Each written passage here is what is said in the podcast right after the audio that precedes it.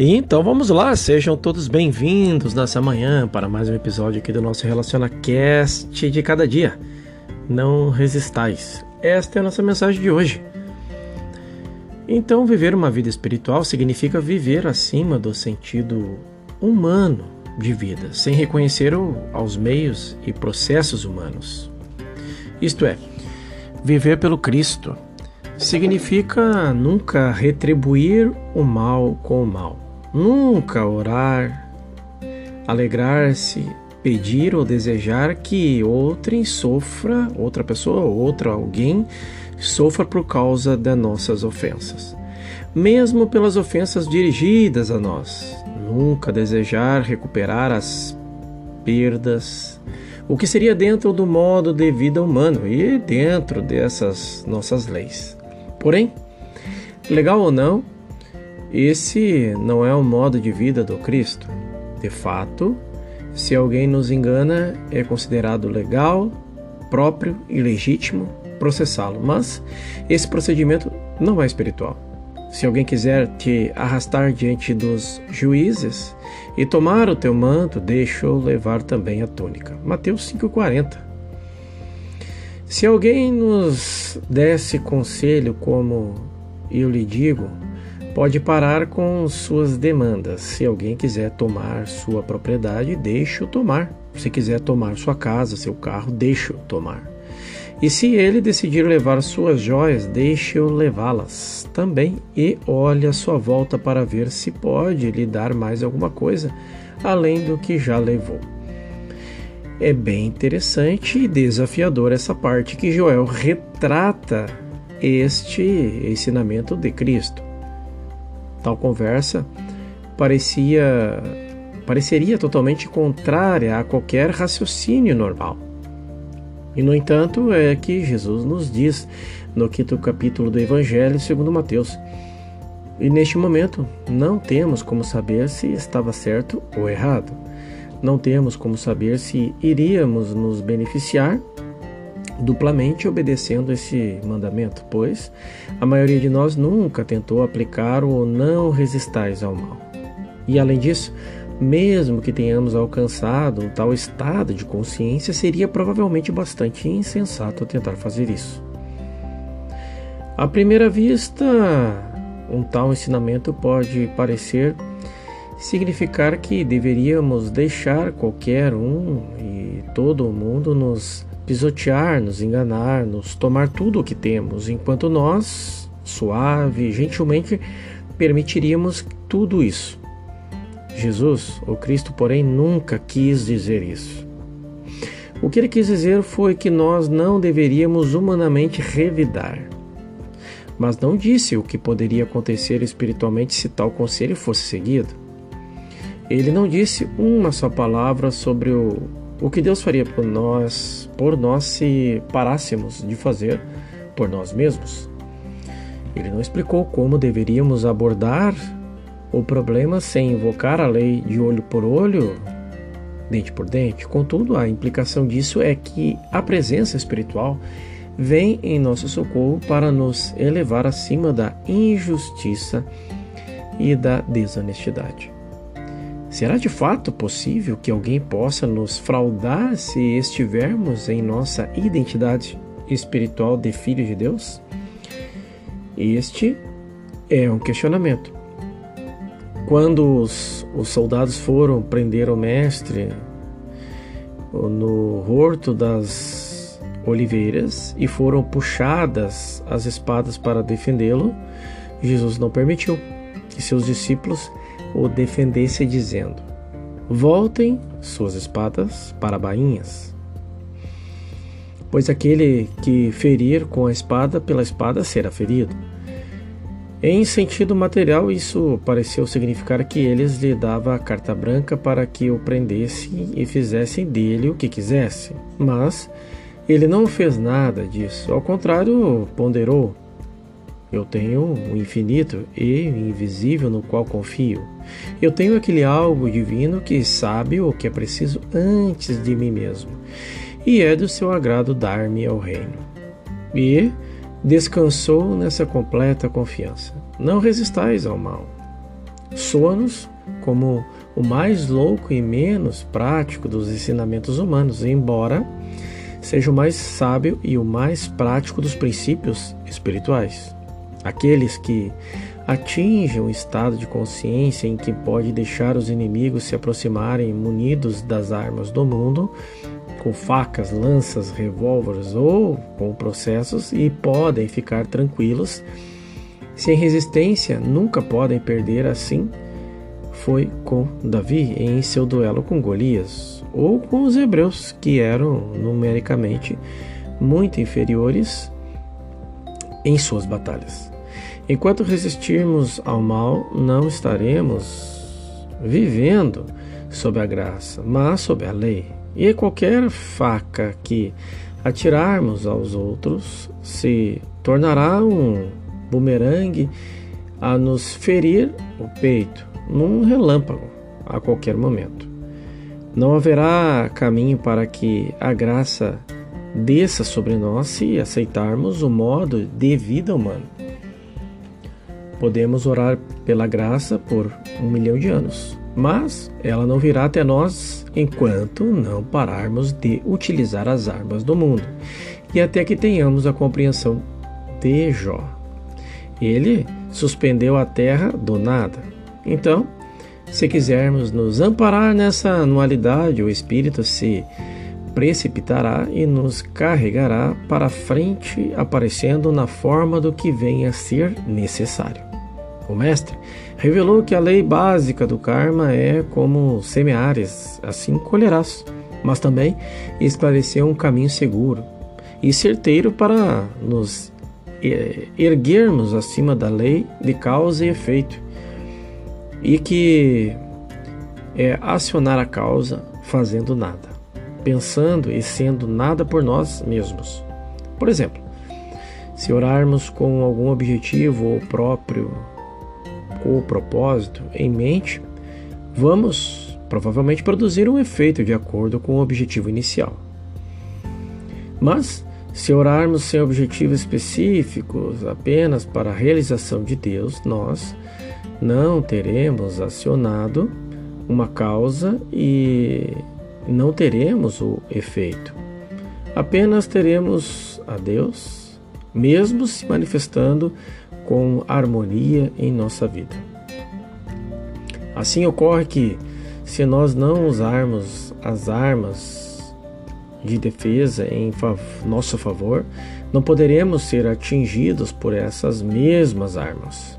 Se nós não medirmos a justiça de acordo com os padrões humanos, a justiça humana não poderá se voltar contra nós. Qualquer coisa que nos ligarmos estará a nós ligada. Qualquer coisa que liberamos estará liberada. Quem determina isso somos nós. E quando abandonamos os cuidados e as coisas deste mundo e vivemos com constante desejo de conhecer corretamente a Deus, deixando as, as demais considerações de lado, então, quando Deus é compreendido, ele se manifesta na nossa experiência como uma vida perfeita. Tudo o que recai sobre os nossos sentidos existe como um efeito. E no momento em que percebemos em que tais efeitos não há nem bem nem mal, perdemos o medo de todo e qualquer efeito possível. Não mais podemos temer algo que não encerra poder algum. Bom ou mal que seja, não mais que um simples copo d'água. Não só não podemos temer um copo d'água, como também não podemos amá-lo. Podemos nos alegrar e beneficiar com ele, mas jamais alguém amou, temeu ou odiou um copo d'água. Apenas o tomamos como aquilo que é um copo d'água. Foi essa atitude do mestre diante do leproso. Não o odiou, não o temeu e certamente não o amou aproximou-se e tocou, mostrando com isso que estava acima da crença do bem e do mal. Para ele, o leproso não tinha poder algum. É possível para nós nos elevarmos para além da lei de causa e efeito, apenas após termos nos livrado das armas do mundo. Somente quando nossa vida for vivida não só de pão, mas de cada palavra que provém da boca de Deus. Quando não mais pensarmos no alimento, no dinheiro, no clima ou em qualquer efeito como constituinte da nossa segurança. E quando descobrirmos que nossa vida verdadeira é sustentada pela palavra de Deus, estaremos então vivendo uma vida espiritual sem dependência dos seres humanos e de seus investimentos ou posições, não jogando-os fora ou alijando-os de nossa vida, mas percebendo que eles são as tais coisas de acréscimo, parte da graça de Deus manifestada. E, portanto, não nos inspiram qualquer temor. Se dependermos da vida material e nossa segurança for varrida para longe, ficaremos de fato perdidos. Aquele que não mais usa a espada em sua própria defesa, mesmo que seja a espada da lei ou um abrigo contra as bombas, que não, não, não mais confia na força, nem mesmo na força dos argumentos. Este fica quieto no centro do seu próprio ser e deixa que o infinito invisível seja sua defesa, e se ele achar necessário, a ofensiva. Esse infinito invisível nunca destruirá pessoa alguma, mas destruirá as más influências ou pensamentos, crenças ou atos que podem tentar se manifestar por meio de pessoas.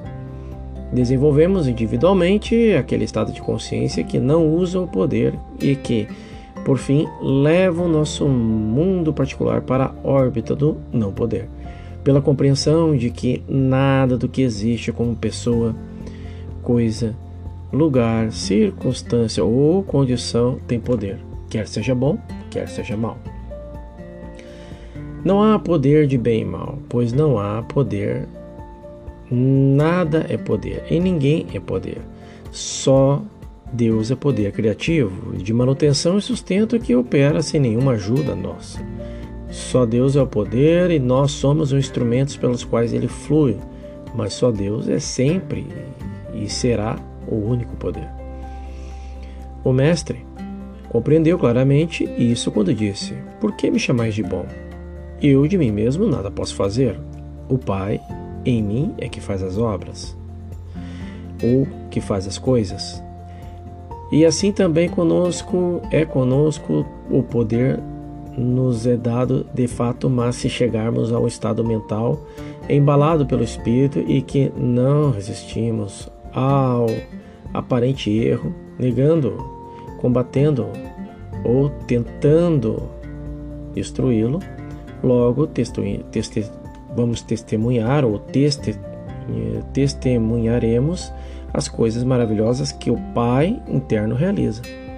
Podemos elevar-nos um estado de consciência que nos dará como resposta a qualquer problema que se apresente.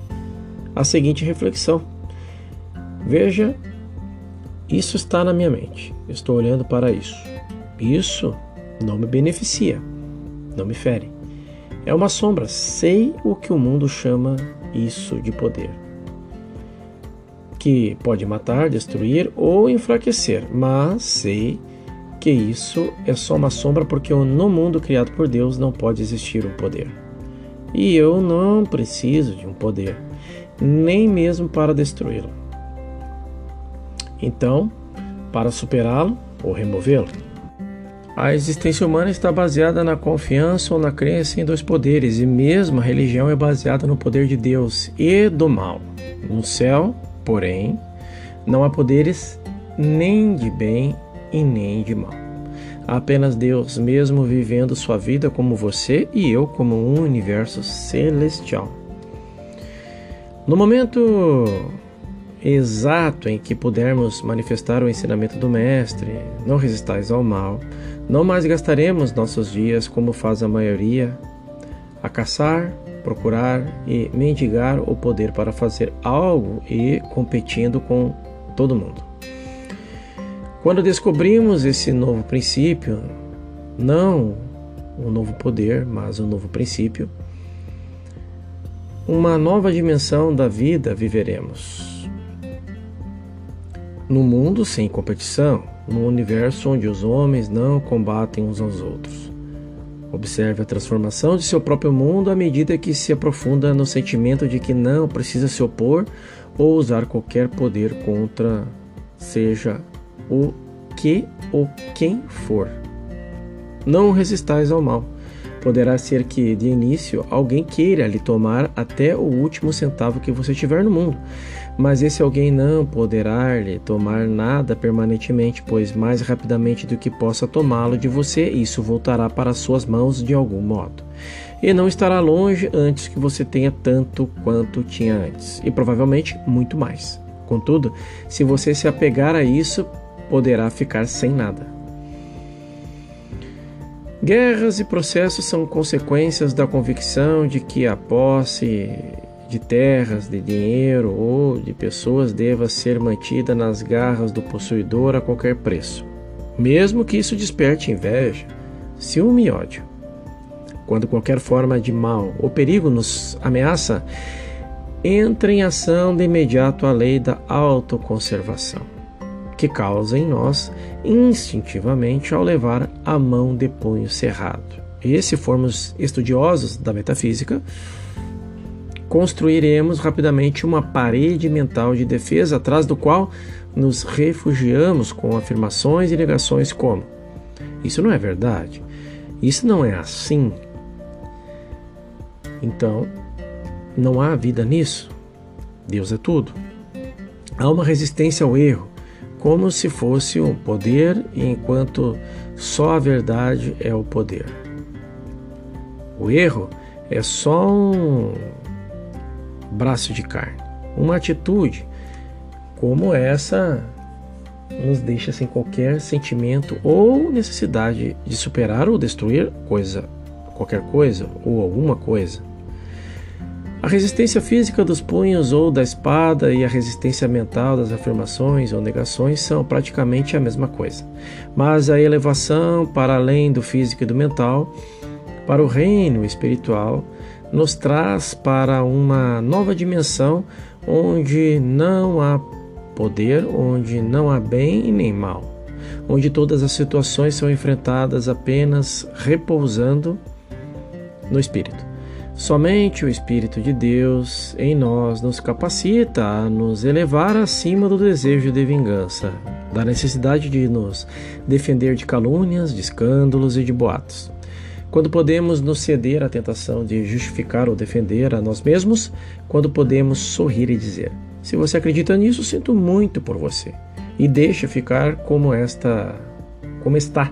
E significa que estamos confiando em Cristo, que o Cristo faça os ajustes necessários e nos traga a justiça que o mestre prometeu. Por isso, serenai vosso coração, não vos preocupeis com o que estiveres de responder. Eu vos darei as palavras e a sabedoria, contra as quais nenhum adversário será capaz de negar ou resistir. Não temos de planejar antecipadamente o que iremos dizer. Não temos de ser espertos de nós mesmos. Mas esperar que estejamos diante de, do juiz e abrir nossa boca e ouvir o Espírito falar em nós. Aprendemos a sentar quietos, abismados na compreensão de que os braços eternos são imanentes e que nenhuma quantidade de orações os trará a nós. Eles já nos envolvem. Se for necessário, como lembrete sempre que problemas nos forem trazidos para serem solucionados, fechemos os nossos olhos e lembramos o que Jesus disse a Pedro: guarde a sua espada todos esses quadros conflitantes que vemos à nossa volta são apenas imagens mentais de no pensamento, sombras sobre a tela.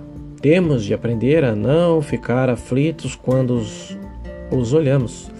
E compreender que não tem mais substância que as figuras que se movem numa tela, e nem mais poder do que as balas disparadas no filme. E que atravessam a tela da televisão sem quebrá-la.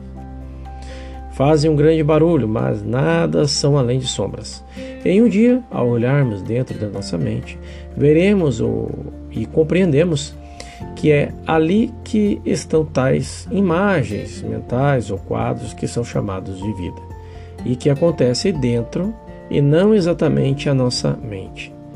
O que vamos, o que vemos não é o evento em si mesmo e nem as pessoas envolvidas. É um conceito mental que nos, nós criamos e que faz o papel de evento ou pessoa.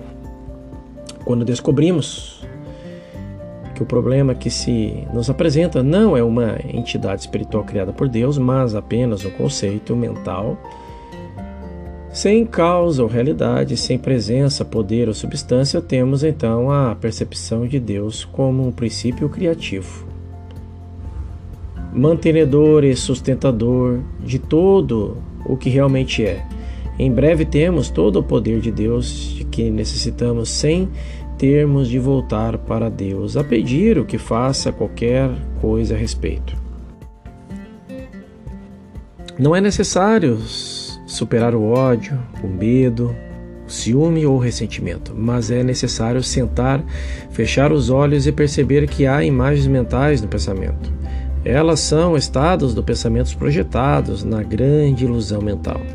E então, na paz interior, são dissolvidos, não são destruídos, pois que nada há a ser destruído, não há substância neles, e eles não têm mais realidade que as imagens na tela da televisão. De fato, por trás do filme há um quadro real com substância, assim como por trás de cada crença, teoria ou quadro falso que nos é apresentado há uma realidade. Porém, tal realidade é distorcida Assim que a realidade aparece, a mente, a mente condicionada gera nossos problemas. E às vezes essa mesma mente pode criar a resposta ao problema, mas não é isso que estamos buscando. O que queremos é uma capacidade maior que a mente humana, de modo a não apelarmos para os processos de pensamento e deixarmos que a nossa mente seja um instrumento pelo qual a alma possa se revelar um problema só pode existir na, na mente. Se fizermos, porém, o vazio na nossa mente, se não mais existir pensamento nela, onde se situará o problema? Esta é a pergunta. Não haverá mais o problema. E, um, e em seu lugar surgirá a verdade ou a realidade. Se em vez de combatermos o problema, admitirmos que sob todas as aparências esse problema aparece, esmagador em nos voltarmos para dentro de nós mesmos, pedindo que a verdade nos seja revelada, não estaremos tentando superar ou destruir o problema. Estaremos apenas tentando compreender não o problema, mas a realidade por trás dele. Se pudermos ficar perfeitamente quietos e silenciosos, sem tentar superar, destruir ou remover ou escapar de qualquer situação ou condição, então o Espírito fluirá em nós e será a liberdade. Quando o erro se nos apresenta em qualquer de suas formas, há a tendência a criar uma parede contra ele, assim fazendo a oportunidade para dar a demonstração do Espírito e se perde, já que nenhuma parede é necessária. Não erga paredes contra o mal, não construa defesas, compreenda que nenhuma coisa externa tem poder, nem mesmo as coisas boas. Todo bem está no espírito, na consciência, e não naquilo que este produz.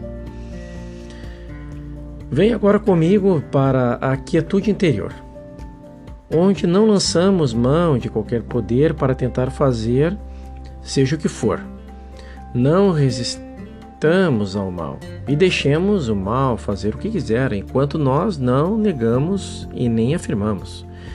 Não procuraremos Deus e nem temeremos o mal, mas sentaremos em paz, sem lutas e sem disputas ou batalhas.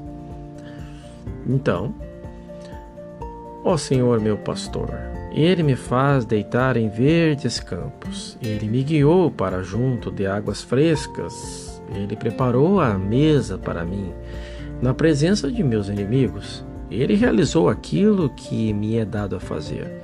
Ele aperfeiçoou aquilo que me aquietava.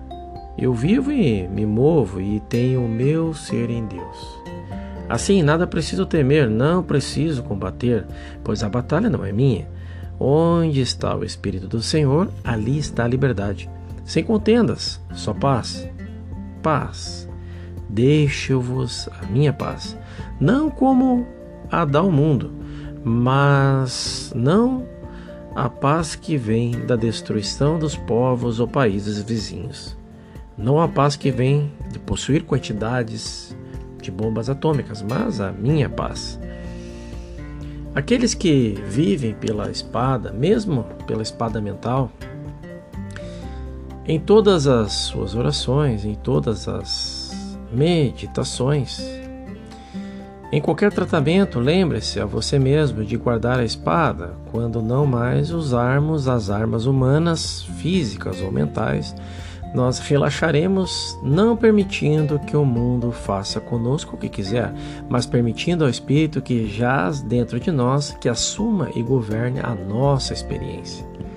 O Sermão da Montanha ofereceu-nos uma escolha dentre dois modos de vida a lei ou a graça? Se escolhermos a lei, teremos provavelmente um pouco mais de facilidade, pois estaremos em conformidade com a prática mais comum, caminhando com a massa e poderemos temporariamente nos beneficiar de algum modo, pelo menos até o dia do acerto de contas.